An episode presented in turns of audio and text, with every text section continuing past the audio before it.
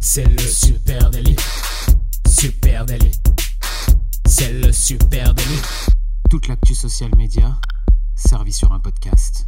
Salut à toutes et à tous, je suis Thibaut Tourvieille de La Broue et vous écoutez Le Super Daily. Le Super Daily, c'est le podcast quotidien qui décrypte avec vous l'actualité des médias sociaux. Ce matin, on discute des marques ingrédients et pour m'accompagner, je suis avec monsieur Adjan Chelil. Salut Adjan. Salut Thibaut, comment vas-tu ce matin? Ça va bien, donc on parle pas cuisine? Non, on parle pas cuisine, on parle pas. Et pourtant, et pourtant, tu vas voir que j'ai une petite analogie avec la cuisine assez, euh, assez intéressant pour expliquer qu'est-ce que les marques ingrédients. C'est ce dont on parle aujourd'hui. Ouais. On, va, on va discuter un peu de ça et vous présenter des, un peu des case vous présenter un petit peu euh, des marques qui, euh, qui sont des marques ingrédients qui sont rentrées dans notre univers, dans notre horizon, qu'on voit maintenant apparaître de partout.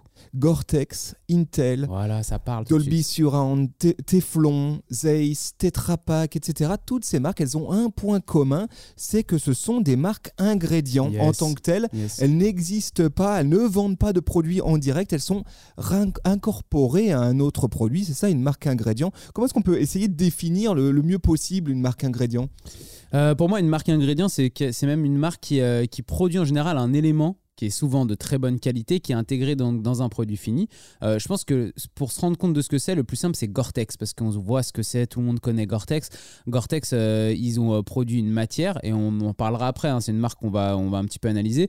Et cette matière-là, elle est utilisée dans des vêtements, et en fait, c'est tellement un gage de qualité que les vêtements, que ce soit Salomon, que ce soit Adidas, que ce soit Nike, que ce soit North Face ou n'importe qui qui fait des vêtements avec du Gore-Tex, et bah indique sur le vêtement du coup qu'il y a du Gore-Tex, que c'est en Gore-Tex, et vous retrouvez souvent sur la manche le petit logo de, de Gore-Tex. Et bah ça typiquement c'est comme ça que fonctionne une marque ingrédient, c'est une marque qui produit quelque chose à l'intérieur d'un produit fini pour une autre marque, mais qui est tellement de qualité et qui est tellement euh, gage de, différenci- de, de différenciation par rapport à d'autres marques que cette marque qui vend le produit Ouais. fini le met en avant. Ouais, et, et c'est marrant, c'est vraiment intéressant parce que historiquement, les marques de fournisseurs, hein, puisque c'est ça dont il s'agit, hein, elles n'étaient pas visibles, elles n'étaient pas identifiables dans euh, le produit fini. Et puis, un certain nombre d'industriels, ils ont osé investir sur leur marque. On pense euh, à Lycra, par exemple, on t'a Ouais. parlé de Gore-Tex, Tetra Pak, etc.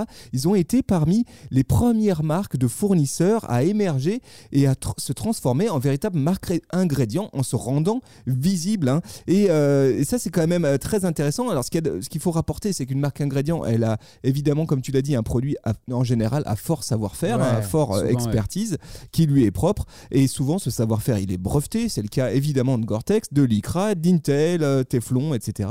Et en général, ça permet aussi d'apporter une valeur de différenciation au produit fini Bien hein, euh, qui est intégré par euh, une autre marque. Donc. Et on disait qu'on n'avait pas parlé cuisine, mais j'ai une petite analogie avec la cuisine, avec un des clients euh, avec qui on aime travailler ici, hein, la, la grosse maison Valrona hein, qu'on salue.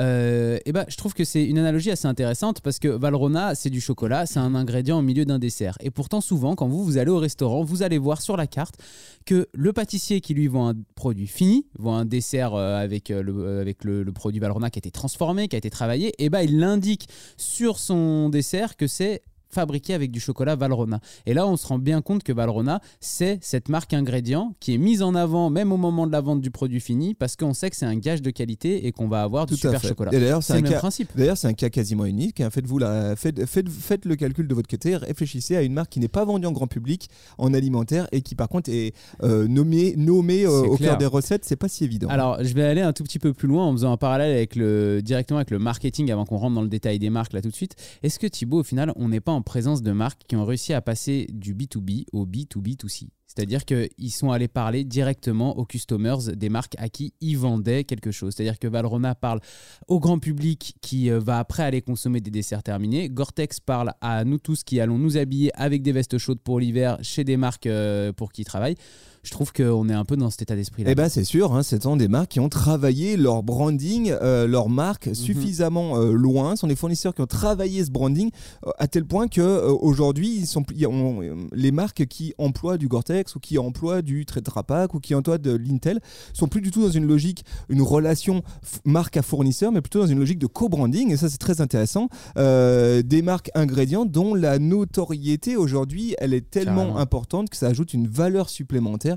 Donc là, on va davantage parler de co-branding. Allez, par contre, on commence? Allez, Euh, Vas-y, je t'en prie. J'allais commencer par, euh, par Gore-Tex parce que je sais qu'en plus c'est une marque qui te, qui te tient à cœur et sur laquelle tu auras peut-être des choses à rajouter. C'est un très très bon exemple de marque ingrédient. À la base, c'est une marque qui est fonctionnelle, issue de la chimie. Euh, c'est en 1958 que Wilbert et Geneviève Gore ont créé la société Gore et ils voient dans le PTFE, donc c'est le polytétrafluoroéthylène. Tu peux le dire plus vite que ça, Thibaut, ou pas? Non, moi je dis Ah. Gore-Tex, c'est plus simple. et bah, ils y voient eux dans cette matière un potentiel inexploité et ils se disent bah avec ça on peut faire des on peut faire des merveilles. Alors le positionnement initial de Gore-Tex, c'est une marque qui est vraiment comme on disait ingrédient, matériel technique breveté. Donc là aussi voilà, il y a un brevet qui protège leur technique, c'est pour ça qu'ils deviennent un petit peu incontournables et euh, c'est un gros gros travail de recherche mais eux c'est 100% B2B, il y a aucun moment où ils se disent on va faire nous-mêmes des vestes euh, pour euh, pour l'hiver, on va faire nous-mêmes des vêtements ou des baskets ou des chaussures Rien du tout. Ils travaillent avec des fabricants de vêtements et des fabricants de chaussures et ils leur fournissent cette technologie pour leurs vêtements. À la base, donc, une marque qui n'est pas spécialement mise en avant par ceux qui vendent ce produit, le produit fini à la fin. Tu auras peut-être le vendeur dans le rayon qui va te dire ça, vous savez, c'est du Gore-Tex, madame, parce que c'est écrit sur l'étiquette que c'est en Gore-Tex et on sait que c'est une bonne matière. Mais à la base, voilà, rien n'est mis en avant. Et puis, en 2017, Gore-Tex prend un virage beaucoup plus lifestyle et en fait, de plus en plus, euh, ça faisait quelques années qu'ils étaient mis en avant par des marques et on, voit, on retrouvait, comme je disais tout à l'heure, sur la manche un petit logo Gore-Tex, par exemple, quand, euh, quand c'était vendu, euh, vendu en magasin. Là, depuis 2017, c'est carrément, bah, ça s'est transformé en co-branding. On peut carrément aller jusqu'à dire c'est du co-branding parce que c'est des collections éphémères qui sont lancées avec des marques comme Converse, comme des garçons, Off-White, Nike. Euh, on retrouve aussi Adidas, etc., ouais. Supreme, Palace. Donc là, on est en plein dans le sportswear, dans le streetwear, etc. Ils sortent même Dans du la sport- tech, ouais. Ben ouais, t'as raison. Et, mais moi, ce que je trouve intéressant, c'est qu'ils sortent même du sport. C'est-à-dire que à la base, c'est quand même très technique, c'est quand même pour le sport, la montagne, etc. Et au final, ils finissent par faire des collaborations avec des marques. Je suis désolé, mais quand tu fais une marque avec Suprême ou Palace, t'es plus du tout dans le, dans le côté montagne, euh, sport d'hiver, etc. T'es vraiment dans, le, dans la mode pure et dure et, euh, et, dans une, et le streetwear presque, en fait, hein, ce, qui est, ce, qui est, ce qui est un peu plus à la mode. Euh, donc ça, c'est vraiment intéressant parce qu'ils sont mis à faire du B2C en collaboration avec des marques assez haut de gamme et ça a été un vrai changement de, de paradigme pour eux. C'est une marque qui a été avant-gardiste hein, sur ce sujet-là parce qu'il n'y en a pas tant des marques euh, comme ça dans, le, dans, dans la SAP qui sont venues un petit peu à s'allier avec des grosses marques. Ils ont plusieurs comptes Insta, je suis allé regarder un petit peu, Facebook et tout. Euh, ils ont un compte Instagram qui est dédié aux marques de collaboration qui est Gore-Tex Studio. Donc euh, là, c'est vraiment, c'est quand même 246 000 fans, c'est leur plus grosse page Insta. Donc tu vois aussi tout le- l'enjeu de visibilité quand tu fais après des collaborations avec des grosses marques. Et là, la ligne éditoriale, elle est exclusivement du coup sur les collabs, comme je disais. Donc c'est ultra lifestyle, très mode, très sportswear, euh, beaucoup de photos de produits finis de, des marques avec qui ils collaborent. Donc là, on est vraiment dans un compte mode, quoi. On est dans un compte, on n'est pas du tout dans la technique. Par contre, après, ils ont des comptes par euh, région, comme le Gore-Tex EU, donc pour l'Union européenne, c'est quand même 122 000 fans. Et là, la ligne éditoriale, elle est beaucoup, elle est vraiment différente. Elle est beaucoup plus tournée autour de la technologie, justement, autour de comment on fait du Gore-Tex, comment ça fonctionne, euh, comment ça résiste justement à, à l'eau, etc. Blablabla. Je trouve que c'est ultra intéressant parce que ils ont carrément même séparé leur communication en deux en se disant on a un côté très technologique où on a envie de mettre en avant notre techno, notre brevet, ce qu'on a, ce qu'on fait et la qualité de notre travail qui est vraiment du branding pur de, de, Gore-Tex et puis à côté on a toutes les collabs qu'on va faire et là on crée un autre compte carrément parce que nous on voit pas la, on voit pas comment ça peut cohabiter avec notre ligne éditoriale de base et ça explose ce deuxième compte et c'est ultra intéressant du coup Ouais, exemple euh, culte hein, de, de, de marque ingrédient comme ça qui est, euh, de, qui est sorti du bois. hein. Aujourd'hui, effectivement, tu te retrouves avec des doudounes où il y a marqué Gore-Tex euh, sur toute la Bah manche. oui, ouais, des fois en Donc c'est quand hein, même ouais. euh, assez impressionnant. Autre exemple, euh, alors rien à voir, hein, pas du tout dans la, dans la, dans la fashion. Cette fois-ci, il s'agit d'Intel. Euh, là aussi, un marque ingrédient devenu mainstream Intel, euh, Intel Corporation, eh bien c'est une entreprise américaine qui a été fondée en 68. Voilà, c'était en juillet 68 et aujourd'hui elle est le deuxième fabricant au monde de semi-conducteurs, juste après Samsung. Euh, et du coup elle fabrique quoi Bah, Des microprocesseurs hein, euh, qui s'intègrent dans les ordinateurs. Donc c'est quand même du pur B2B. hein. Tu ne pourras jamais acheter euh, du Intel directement. Tu- Mm. il est intégré dans ton ordinateur, dans ta tablette, dans ton mobile. Euh, et très vite, l'entreprise, elle a compris euh, l'intérêt de travailler une marque forte, euh, une marque qui aille au-delà de la relation fournisseur-fabricant. Parce que Intel, son business, c'est de vendre à Microsoft, c'est de vendre à Asus, c'est de vendre à Acer. Et là, tu es dans une relation qui est celle d'un fournisseur à fabricant. Euh, et ils ont décidé de, transformer pour, que- de se transformer pour que cette marque elle puisse parler aussi au grand public, évidemment, et être un élément différenciant pour un fabricant de matériel informatique. En gros, que demain, Acer achète non seulement un processeur de qualité, mais aussi, achète la marque, la Et caution celle que Intel ses clients vont vouloir. et la caution euh, Intel Inside. Et ça, c'est en 1984. hein. Tu le connais, ce terme, on le connaît tous, Intel Inside. Et ça, c'est génial. Quelle invention C'était en 84. Là aussi, c'était précurseur. Intel change de nom et de logo et intègre le fameux Inside. Euh, la marque s'appelle donc Intel Inside. Et c'est réellement à partir de ce moment-là qu'on a commencé à voir, nous, grand public. Mon papa était un geek féru d'informatique et déjà, tu voyais apparaître sur des tours de PC ce petit autocollant qui existe encore euh, hologramme, euh, en hologramme là avec marqué Intel Inside dessus, un petit autocollant qu'on a tous vu et qui était effectivement porteur eh bien de, de, valeur additionnelle, en tout cas de, euh, de, complément d'infos. hein. Ça veut dire ce matos il est puissant, ça veut dire ce matos il est, il est sécure, il est à la pointe de la technologie, etc. Et alors c'est c'est vraiment étonnant de voir cette marque euh, qui du coup est historique, hein, 84 je le disais, euh, changement de logo création en 68 et comment elle existe aujourd'hui en ligne et effectivement là ils ont une vraie euh, stratégie B2B2C sur les réseaux. Euh, sur Instagram 1,6 million d'abonnés ouais. pour Intel c'est quand même Il faut, faramineux faut quand même se rendre compte, hein, 1,6 million d'abonnés pour Intel, alors que je n'ai aucune idée de exactement ce qu'ils font à l'intérieur d'un ordinateur. Mais je sais que je vois très bien le logo. si je te demande de dessiner un produit Intel tu sais pas faire par Ah contre non. dessiner le logo Par contre, je peux te dire que le logo, je le connais et que c'est sur tous les PC. Quoi. Donc, euh, Exactement, et ça c'est quand même fou, fort. 1,6 million d'abonnés. C'est très intéressant parce que là aussi, euh, on se retrouve immédiatement au milieu de, de beaucoup de références qui ne sont pas Intel, c'est-à-dire que des produits, de le- ils ont inversé la balance euh, Intel. On voit Ah, les ouf. produits de leurs euh, fabricants. ouais, On voit des produits Dell, HP, Acer, etc. Et c'est eux qui se retrouvent en position quasiment de force de dire Ah bah attendez, je vais, je vais le pousser votre nouveau PC avec du Intel Inside. C'est très très tech hein, évidemment. Il y a notamment des QA sur la qualité des processeurs, etc. Voilà, intéressant. Instagram.com, le compte est très beau, très fignolé, très léché. Par contre, c'est très très euh, tech. Mais ce qui m'a intéressé, euh, c'est qu'Intel, ils sont aussi sur TikTok. Et là, ça m'a intrigué parce que je me suis dit Qu'est-ce Mhm. qu'ils vont faire sur TikTok? Étonnant. ils ont quand même 79 000 abonnés sur Pas TikTok, hein. c'est énorme. Et là, on y apprend pas mal de trucs, c'est très intéressant. Il est notamment question de gaming, évidemment. hein. Euh, Intel a une communauté d'utilisateurs de, son, de sa puce, de ses processeurs, qui est une communauté de gamers, donc il parle de ça. On parle aussi de ré- réalité virtuelle, d'innovation, etc. Donc là, la, la marque Intel se positionne davantage comme une marque euh, média hein, qui parle d'innovation. Euh, et puis, alors, je Intel, c'est quand même fascinant. Ils ont un site e-commerce, un site e-commerce dédié pour leur merchandising. Je sais pas si tu savais ça. Non, je savais Tu pas. peux aller acheter du matos De la sape. Intel, de la sape, du t-shirt avec le logo emblématique, de la casquette, des mugs, plein de petits accessoires. Euh, euh, malin. exclusivement hein. branding, donc ce qu'on appelle du super merch. Et c'est- voilà. Et puis on sait qu'ils ont une voilà, il y a peut-être une communauté de geeks qui va trouver ça cool. Et puis euh, tu sais, c'est genre, euh, c'est genre, c'est le genre de t-shirt, tu sais pas pourquoi à un moment donné ça devient le t-shirt, tu sais comme le t-shirt NASA, tu vois, ou Exactement. genre de truc. Bien sûr. Tu sais, tu sais pas, mais à un moment donné, je- ça m'étonnerait pas que le t-shirt Intel devienne, Voilà, euh, devienne fascinant et marque euh, ingrédient par excellence hein, qui est sorti euh, du bois. Eh ben moi, je vais vous parler de Tetra Pak. hein. On a tous entendu déjà, on a tous déjà vu ou entendu parler de Tetra Pak. hein. On voit souvent le logo sur, euh, sur des briques de jus ou de, ou de lait. C'est une entreprise suédo-suisse d'emballage de produits alimentaires et de solutions de traitement. Tetra Pak, ça a été créé en 1951 et c'est la filière d'une autre entreprise d'emballage alimentaire. Elle démarre en fait sur l'invention du berlingot. Je sais pas si tu vois. Bien sûr. Tu te rappelles les petits laits concentrés qu'on avait aussi quand on était gamin, euh, de, en forme de berlingot, quoi. C'est en forme de, alors exactement pour les matheux qui sont là, de tétraèdre régulier. Voilà, ils ont inventé cette forme, en fait, euh, Tetra Pak. Et tout simplement pourquoi? Parce qu'ils se sont dit, euh, avant, on avait tous des bouteilles, nos grands-parents, hein, à peu près, ou nos parents avaient tous des bouteilles de lait en verre, et ça prenait beaucoup de place. Et eux, ils se sont dit, bah, il faut qu'on invente un moyen de ranger ce liquide pour arriver à prendre beaucoup moins de place que les bouteilles de lait. Et ça a été justement ce tétraèdre, ce berlingot, qui, a- qui a été inventé.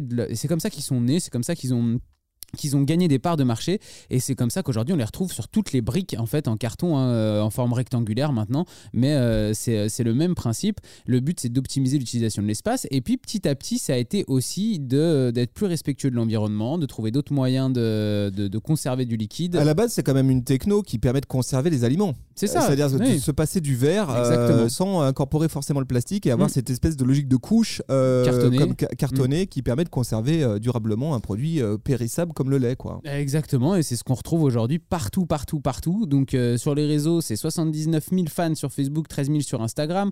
C'est une marque, je suis allé regarder, qui communique vachement autour en fait de piliers assez clairs. Il y a un gros pilier RSE autour du climat, hein, donc euh, de ce que fait Tetra Pak pour protéger l'environnement. Donc là, c'est très sur euh, des, des, des- des sonnettes d'alarme env- environnementale et sur euh, qu'est-ce que eux ils mettent en place. euh, Est-ce qu'a priori ils ont euh, des raisons de s'inquiéter Ce sera pas que plutôt hein, quand même. hein. C'est de l'emballage quoi, c'est de l'emballage alimentaire. hein. Ouais, c'est de l'emballage alimentaire, mais euh, en plus, ils ont, euh, je pense, euh, comme c'est de des matières qui sont recyclables et que eux, ils sont aussi dans la solution de traitement. Il faut bien se rappeler ça. hein, c'est que c'est une marque qui à la fois propose des, euh, de l'emballage alimentaire euh, pour des aliments périssables et qui de l'autre côté, en plus, propose des solutions de traitement pour le recyclage. Mmh. Donc, c'est vraiment dans leur cœur de métier de se dire comment on fait pour euh, moins polluer. Donc, ça fait partie de leur valeur de base et c'est un des piliers. Et puis l'autre pilier, c'est autour de la technologie. Ils vont expliquer justement comment ils réalisent ces briques, comment euh, cette technologie euh, Tetra Pak qui remplace le verre, euh, c'est euh, utile pour, euh, pour conserver les aliments et comment ça se fabrique, et etc. Et en fait, ils ont plein de petits formats, vidéos, photos, citations aussi pour alerter sur certaines choses qui, sont assez intéressantes. On retrouve même, figure-toi, une vidéo face caméra d'un professeur de l'université d'Yale qui nous explique justement comment ces nouvelles technologies, elles peuvent, être, euh, elles peuvent soutenir le futur et l'avenir de notre planète, ces technologies comme Tetra Pak. Euh, c'est assez intéressant. Je trouve que c'est un point de vue qui est très... euh, presque marque employeur un petit peu et, et, pas du tout sur le côté lifestyle eux même si on voit un peu hein, du produit fini hein, on voit du produit fini mais en fait Tetra Pak on en voit tellement partout que suffit qu'ils mettent une brique euh, sur euh, On sait que c'est du Pak. du Tetra Pak tu vois ils sont moins comme Gore-Tex ou comme euh, ou comme Intel à devoir montrer des ordinateurs des vestes avec des collabs de marque etc eux ils posent une brique en fait on sait que c'est Tetra Et, et là aussi, quand on y pense bien, c'est assez fascinant parce que tout le monde connaît la marque Tetra Pak. Bah oui. Tout le monde peut même pe- peut-être griffonner le logo Tetra Pak ou en. Mm. tout cas au moins le produit euh, qui, est, qui est donc la brique. Par contre, Tetra Pak ne vend jamais un conso en direct. jamais tu achètes une brique de lait d'une autre marque ou une brique de jus de fruits euh, qui est emballée dans du Tetra Pak. C'est fascinant et, je crois que rapporté à d'autres marques de packaging, ça n'arrive pas ailleurs. Donc euh, assez étonnant. hein. ouais ouais étonnant étonnant Allez, moi je voulais vous parler de Zeiss. Zeiss, la marque euh, de lentilles. Alors encore une fois, là, regarde la vanne. Marque ingrédient, marque de lentilles. ça Euh, marche bien ça marche bien t'as cette raison marque cultissime, euh, Zeiss, hein, euh, là aussi c'est un gros exemple de marque ingrédient. hein. c'est le leader mondial de l'optique de précision. Zeiss, hein, c'est une marque est historique. Elle a été créée en 1846 hein, par Carl. Zeiss en Allemagne. Euh, et ils ont toujours été dans l'optique. Voilà, ils font des, ils font des, des lentilles optiques. Et là aussi c'est fascinant parce que Zeiss n'a jamais vendu le moindre produit en direct à personne. Jamais. Ils ont toujours vendu à des fabricants de produits comme un ingrédient technologique. Et pourtant, c'est une marque qui est connue partout dans le monde y compris par le grand public. Euh, et c'est une marque qu'on retrouve en siglage sur des appareils photo, sur des, euh, des téléphones, euh, etc., sur des lunettes. Et il faut dire que la marque, elle travaille très très fort sur ses leviers de communication B2B2C, encore une fois. hein. Ouais. Zeiss sur Instagram par exemple, c'est un écosystème complet et assez étourdissant de dizaines de comptes certifiés. Il faut vraiment aller euh, jeter un coup d'œil dans le moteur de recherche de- d'Instagram, taper Zeiss et là vous allez halluciner. Alors je vais en passer quelques-uns, mais il y, en a, il y a beaucoup de trucs. Il y a Zeiss Vision Care par exemple. hein. Ok. euh, qui met en avant l'expertise qui est dédiée aux lunettes euh, et plus globalement à tout ce qui est euh, eye care, hein, donc tout ce qui est euh, lunettes de soleil, marque, masque de ski, protection, accessoires d'entretien, etc. C'est un peu leur cœur de métier, le cœur de métier de la marque. Et ils ont un compte Instagram là-dessus qui est très bossé, très léché, avec pas mal de, de petits catchphrases, etc. C'est assez, assez rigolo. Et en fait, ce qu'ils ont fait, Zeiss, c'est qu'ils ont ce cœur de métier, puis après, ils ont pris chaque application métier, on va dire, de leur produit euh, pour développer un compte Instagram. Alors, par exemple, tu vas avoir Zeiss Camera Lenses, 314 000 abonnés quand même, hein, c'est pas rien, euh, qui euh, met en avant leur expertise en matière de, de lens pour les photographes, donc pour les appareils photo, les fameux objectifs. Donc, on le sait, ils travaillent avec pas mal de, marques différentes, dont Sony. hein. il y a un partenariat solide entre Sony et Zeiss depuis longtemps. Et sur Zeiss Camera Lenses sur Instagram, 314 000 abonnés, tu peux te régaler de témoignages de, photo- euh, de photographes euh, connus hein, en vidéo, euh, très intéressant. Euh, évidemment, beaucoup de, de- de- de reportages photos, etc. C'est là qu'on voit qu'il parle au client final, quoi. Et là, ils sont Mm. clairement à l'intention du persona final, hein, qui est donc le photographe. Ensuite, tu as Zeiss Cinématographie, là idem. Tu sens qu'ils ont bossé B2B2C, c'est travaillé pour euh, les cinématographeurs, euh, les gens qui font de la vidéo, 112 000 abonnés quand même. Et là, on parle cinéma. Clairement, on parle cinéma, on parle bobine, on parle péloche, avec quasiment l'actualité des sorties, en tout cas des films qui ont été tournés avec des lentilles euh, Zeiss. Donc c'est assez, assez ouf. Euh, et puis alors, encore mieux, euh, Zeiss Hunting. Euh, Zeiss Ah, qui a les- une page dédiée à la chasse parce qu'ils font des lentilles, tu sais, là, Des de sniper, quoi. des lunettes de sniper. Et- Zeiss Counter-Strike. ils ont un compte dédié clairement à leur communauté de chasseurs. Et là, encore une fois, tu n'achètes jamais une lentille. Non, euh, non. je suis pas chasseur, mais tu n'achètes jamais à Zeiss directement. Tu achètes toujours à une marque. hein. Euh, autre exemple, Zeiss Microscopie, euh, qui, euh, qui rassemble 46 000 abonnés, qui met en avant les microscopes intégrants et tous les chercheurs, le travail des chercheurs travaillant avec des optiques Zeiss.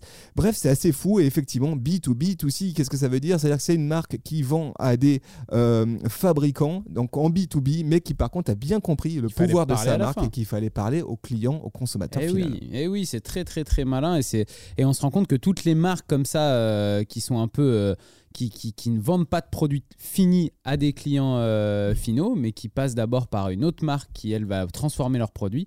euh, on remarque que celle qui marche le mieux, c'est celle qui arrive à aller communiquer justement à ce client final. Donc euh, très intéressant cette cette communication en différents secteurs. Voilà les amis ce qu'on pouvait se dire sur ces marques ingrédients. Ouais. Évidemment il y en a plein d'autres. Hein. Euh, si vous souhaitez en échanger avec nous, hein, nous présenter aussi des cases hein, avec grand plaisir sur les réseaux sociaux at super natif. Sur Facebook, sur Instagram, sur LinkedIn, sur Twitter et sur TikTok maintenant. Donc vous pouvez venir parler de tout ça avec nous sur toutes ces plateformes. Et puis euh, vous pouvez aussi venir en parler tous les matins à 9h avec nous. hein. Euh, On, on prolonge le débat après chaque épisode si vous nous écoutez en podcast.